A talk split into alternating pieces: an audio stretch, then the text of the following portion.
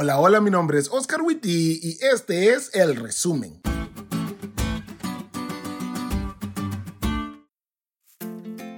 Feliz sábado amigos. Estamos muy contentos que el sábado haya llegado una vez más. Espero esta semana haya sido igual de bendecida para ustedes como lo fue para mí, considerando que algunos empezaron clases esta semana, otros volvieron de vacaciones o simplemente siguieron en la rutina. De todo corazón espero que en medio de todo hayan disfrutado de la bendición del Dios tan maravilloso que tienen. Y bueno, la lección esta semana estuvo más que muy buena y aprendimos mucho. Así que, ¿qué les parece si comenzamos con los puntos del resumen de la lección de esta semana? Punto número uno. Dios no es tacaño. En Honduras, a una persona tacaña nosotros le decimos agarrado, porque agarra lo que tiene y no lo suelta. Estamos acostumbrados a convivir con gente agarrada, gente que no suelta lo que tiene así tenga mucho. Y en ocasiones, cuando vamos a Dios y Él no nos da lo que queremos en el momento, algunos han llegado a pensar que es tacaño con algunas de sus bendiciones. Pero nada más alejado de la realidad que eso. Escucha las palabras de Romanos 8:32. El que no escatimó ni a su propio Hijo, sino que lo entregó por todos nosotros, ¿cómo no nos dará también con Él todas las cosas? Pablo nos dice, Dios estuvo dispuesto a darnos a Jesús. A Jesús. ¿Cómo podríamos pensar que Dios enviaría a Jesús a morir por nosotros y que luego se volvería tacaño?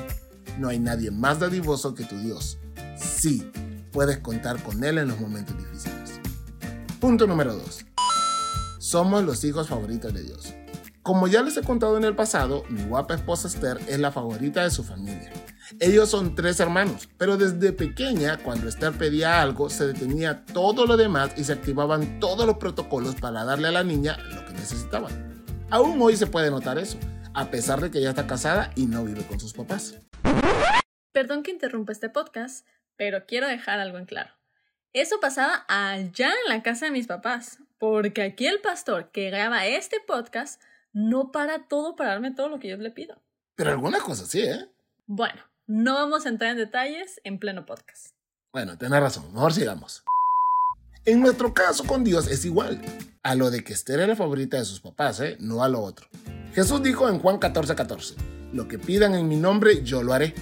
Así es, cuando pedimos en el nombre de Jesús, podemos estar seguros de que toda la maquinaria celestial está obrando en nuestro favor. Y eso sumado al hecho de que Jesús, gracias a la resurrección, tiene todo el poder para proveer todo lo que su pueblo pudiera necesitar por toda la eternidad, puedes estar seguro de que eres el hijo favorito o la hija favorita de Dios. Y punto número 3. Una fidelidad intacta. La lección de esta semana, como ya se dieron cuenta, se basó mayormente en recordarnos cuán bueno es Dios con nosotros. Pero aunque su bondad no tiene límites, como lo hemos visto durante el trimestre, los problemas vendrán por el mundo en el que vivimos, por nuestras malas decisiones o porque Dios quiere ayudarnos a crecer. Sea cual sea la razón por la que nos enfrentamos a los problemas, hacemos bien en recordar que estas situaciones no nos hacen menos hijos de Dios ni vuelve a Dios tacaño. La dadivosidad y el amor de Dios en medio de los problemas siguen intactos y por eso nuestra fidelidad a Él debería seguir intacta también.